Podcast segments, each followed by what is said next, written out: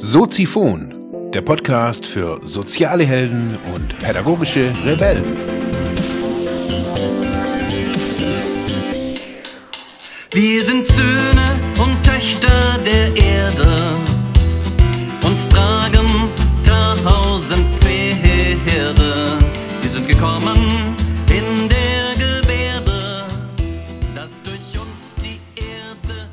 Ja, ja, ja, ja, ja. Herzlich willkommen zu Soziphon Nummer 38. Immer noch mit der Themenreihe Differenzen und wie können wir damit umgehen. Ja, ihr habt gestern den ersten Teil des Interviews mit Eloas Lachenmeier von den Neuen Barden ja, gehört, äh, gelesen. Mich hat dieses Interview auch nachhaltig immer noch wieder beschäftigt und ich habe dann auch äh, jetzt vor der Veröffentlichung mit dem Eloas nochmal geschrieben äh, in den wenigen Momenten, in denen er auch online ist. Und ja, aktueller Stand der Dinge auch bei ihm jetzt mit dieser Wiese ist, dass äh, es wirklich so war, dass man jetzt auch den Vermieter ja, gebeten hat, stark gebeten hat, dem Eloas doch bitte zu kündigen, weil halt so wie in den beschriebenen äh, Dingen vom Eloas auch klar war, okay, die werden da irgendwie alle, alle Register ziehen, um ihn da auch rechtlich geradlinig irgendwie vom Feld zu jagen. Ja, er hat nichtsdestotrotz hat er aber noch ein bisschen Aufschub bekommen, mit seiner Familie äh, einen Platz zu suchen, wo er sein und leben darf und leben kann, auch nach rechtlichen deutschen geradlinigen Bestimmungen.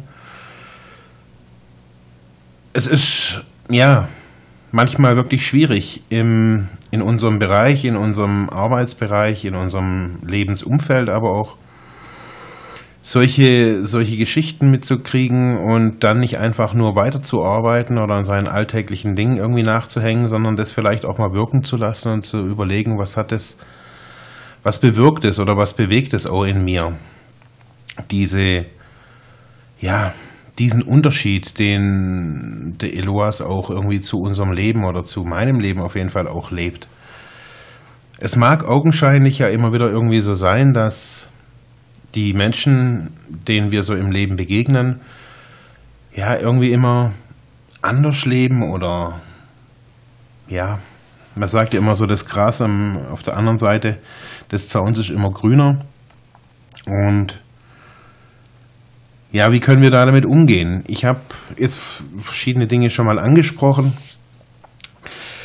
Wie gehe ich damit um? Für mich gilt so die Maxime der das nennt sich so in der Fachsprache der Differenzmaximierung. Das heißt, der Unterschied zueinander, den kann man erhöhen, verstärken, um Menschen auch aus ihrer aktuellen Situation rauszubringen. Ein ganz einfaches Beispiel. Das Problem, das ich vor Jahren hatte, war jetzt augenscheinlich, ich war drogenabhängig, ich war suchtkrank äh, und da muss man ja raus. Und äh, es wissen ja ganz wenige, was da so, was passiert so in so einer Psychotherapie. Über was redet man denn da überhaupt? Und nun ja, wir haben jetzt nicht nur irgendwie über unseren Seelenschmerz und den Weltenhass oder was auch immer man da irgendwie so denkt, äh, geredet, sondern es waren ganz alltägliche Dinge. Auf jeden Fall wurden wir immer wieder also nachdem uns auch erstmal scheinbar alles genommen wurde, also das, worauf, was scheinbar unsere Identität da so ausgemacht hat, also irgendwie lange fettige Haare bei dem einen oder Ohrringe oder Ringe an sich oder dunkle Klamotten oder das, worüber wir gedacht haben, wir uns definieren, mussten wir erstmal für eine Zeit lang auch ablegen, abgeben. Das war jetzt nicht wirklich mönchsmäßig so, aber das war mal so eine, so eine Haltung. Und was da dann später auch daraus passiert ist, ist so, dass wir in unserer Individualität neu gestärkt wurden. Jetzt war es so oder ist es so in, in unserem Alltag, dass wir Menschen uns Menschen begegnen, die wir eben nicht mögen, denen ihre Lebensweise wir vielleicht anstößig finden oder ja, damit einfach nicht klarkommen. Und dann immer wieder denken, auch vielleicht in so einem gewissen Nationalstolz oder was auch immer, vielleicht auch einen falschen Nationalstolz, äh, da sagen, die müssen sich eben anpassen, die müssen so sein wie wir. Und das habe ich ja in der vorletzten Folge schon gesagt, so dass diese, diese heterogene Geschichte einfach auch sehr viel Potenzial und Kraft äh, in sich birgt. Jetzt als Sozialarbeiter ist es so, dass wir oftmals in unserer Alltagsroutine, das habe ich auf jeden Fall so beobachtet, aufhören, den anderen seine Lebensweise zu akzeptieren. Dann müssen wir ganz viel tun und den ständig irgendwie bezirzen und entertainen und ihm irgendwie erzählen, so, hey, das, was du lebst, ist jetzt irgendwie nicht so prickelnd. So, und so wie es ich vorschlagen würde, so, so wäre es dann total, ja, da wäre es dann echt gut. Und dadurch, dass wir uns, dass wir die, die, das Lebenskonzept des anderen nicht akzeptieren, entsteht erst das, also entsteht erst das Problem. Wenn wir dem anderen jetzt sozusagen Optionen bieten, mit seiner Individualität nach draußen zu treten, mit seinem scheinbaren Problem, jetzt war das bei mir, bei mir das scheinbare Problem die Drogenabhängigkeit, ich nenne es bewusst scheinbares Problem erstmal, was mache ich jetzt da draußen? Gehe ich jetzt als Mark rein und komme als Günther wieder raus? Nach der Therapie, wie, wie soll das denn, was, was passiert da? Und was passiert ist, eben habe ich ja gesagt, es wird die Individualität wird gestärkt. Aber in unserer Gesellschaft ist Individualität halt nicht so, was wir jetzt auch immer wieder sehen, nicht so en vogue.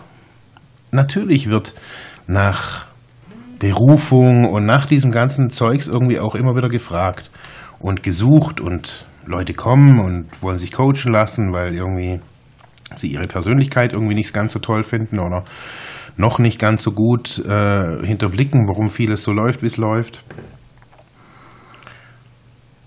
Wenn wir es schaffen, unseren Klienten in, in seiner Individualität oder unseren Freund oder unseren Mann in seiner Individualität zu unterstützen, wenn wir sagen, hey, das ist die Qualität, das ist das, was wir brauchen in unserer Gesellschaft. Jeden Dienstagabend komme ich aus dem Trainingheim, das ist immer so um acht rum oder so, oder um ja, Viertel nach acht. Und meistens verpasse ich hier so den Umsteigebus. Die Busse, die Busse sind da nicht so gut synchronisiert, sage ich jetzt mal hier in Ravensburg, also manche auf jeden Fall. Auf jeden Fall verpasse ich den halt oder ich habe keinen Bock zu rennen nach zwei Stunden Training oder wie auch immer. Auf jeden Fall sitzt da jeden Dienstagabend sitzen da so zwei Jungs hier in dem Torbogen hier beim, bei mir schräg gegenüber vom Büro und machen Musik. Die sind meistens auch ein bisschen bedüdelt, weil sie halt schon irgendwie drei, vier, 15, 15 Bier oder so irgendwas haben, äh, Intus haben, aber die machen immer Musik und das ist irgendwie echt immer geil, weil die, das hört sich echt immer cool an. Auch wenn sie ein bisschen bedüdelt sind, aber Jetzt habe ich mich mit den Jungs mal unterhalten, denn einen, den kannte ich schon eine Weile, weil ich den immer wieder auch hier gesehen habe oder ja, wie auch immer, auf jeden Fall. Jetzt der eine ist Heilerziehungspfleger. Jetzt sitzt er da und sagt, hey, ja, ich würde ja schon gerne, aber das hier macht auch irgendwie Spaß, so Straßenmusik und ja. Und man, wer bin ich, dass ich jetzt sage, hey, so wie du lebst, ist irgendwie nicht gut oder geh arbeiten oder pff, was weiß ich, was man, was, er lebt wohl sehr zufrieden.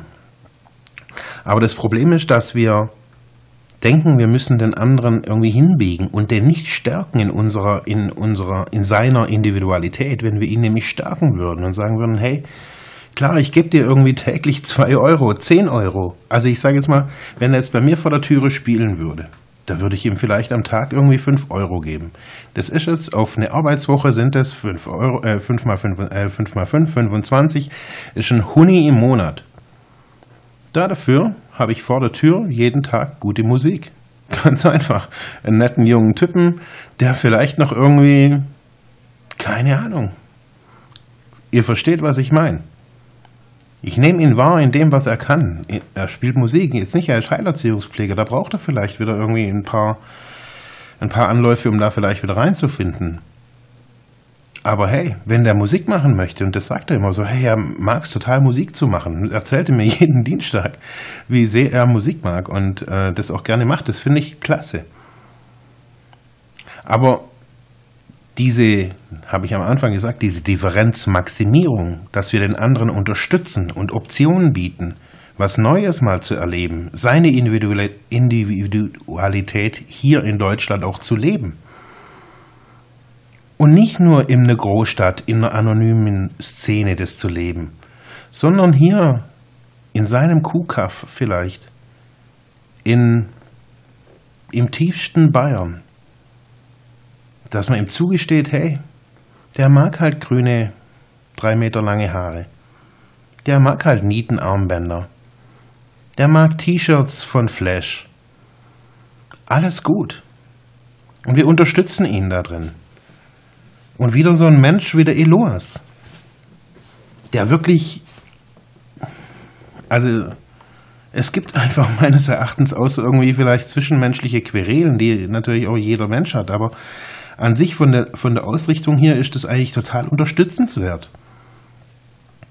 Eigentlich müsste man dem einen, Grund, einen Grundlohn von, keine Ahnung, 2.000, 3.000 Euro irgendwie bezahlen, damit er das weitermacht. Wir müssen diese Menschen, die uns unserem Leben begegnen, nicht versuchen klein zu halten, sondern ihre Stärke und ihre ich nenne sie jetzt mal Ganzheit auszusehen und zu sagen, hey, das, ist, das muss man fördern. Nicht drauf zu gucken wie ein Lehrer, der bloß mit dem Rotstift durch die Gegend läuft. Nein, pack den Rotstift ein und nehmt den grünen Stift raus und sagt, ey, das kannst du echt gut. Natürlich sieht man diesem Typ im Torbogen nur den bärtigen Alki. Logisch, das ist das, was man erstmal sieht. Und der riecht vielleicht auch irgendwie am Dienstagabend auch nicht mehr so frisch. Aber hey, nach zwei Stunden Capoeira rieche ich auch nicht mehr frisch. Ganz ehrlich und fahre auch mit dem Bus.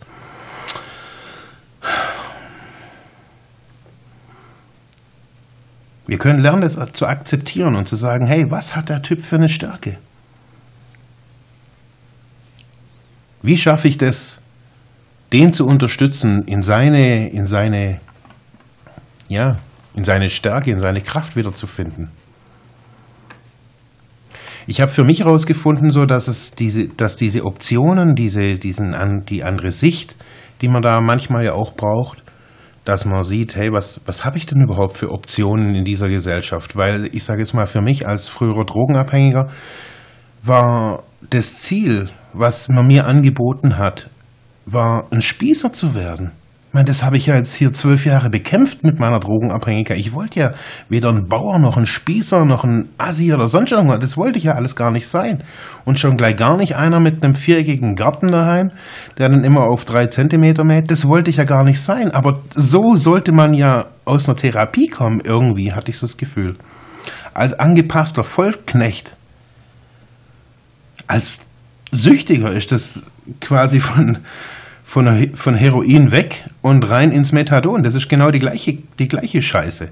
Das bringt nichts. Also das heißt, ich kann nicht irgendwie sagen, ja, die ganzen Süchtigen, die sollen alle hier individuell leben, die sollen ihre Sucht bekämpfen, aber nachher bietet es draußen keine Individualität. Es bietet nur Gleichmachertum. 2015 und 2014 waren jetzt hier die Weber-Grills aktiv.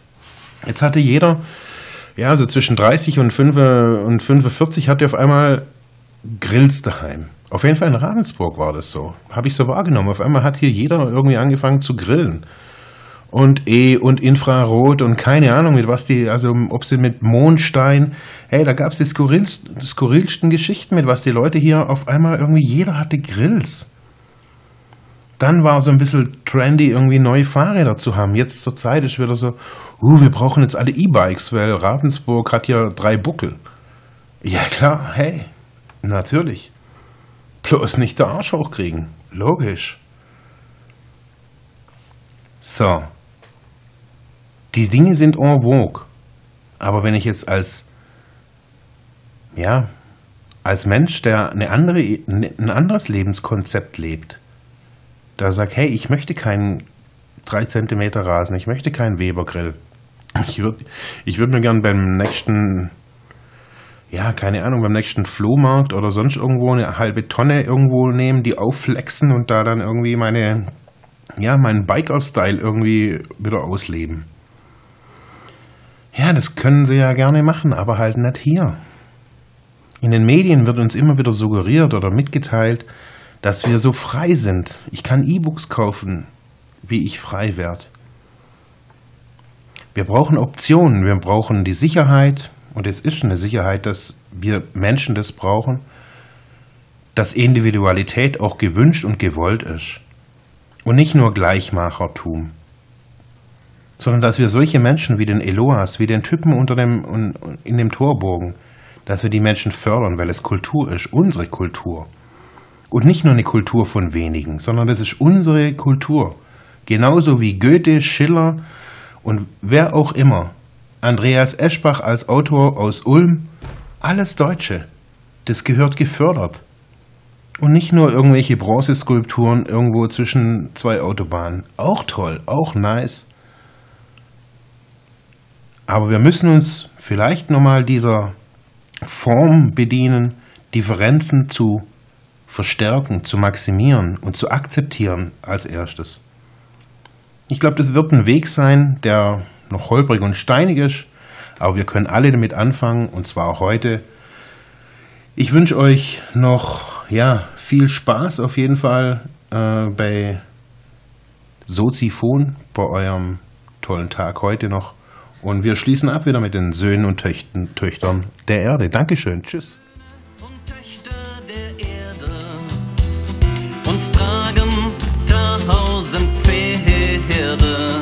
Wir sind gekommen in der Gebärde, dass durch uns die Erde gerettet werde. Wir tragen her nicht von ungefähr, geradewegs aus dem Meer die versenkten Träume, schaffen neue Spielräume, pflanzen neue Bäume. Wir gehören hierher, denn man braucht uns hier sehr. Wir sind Söhne und Töchter der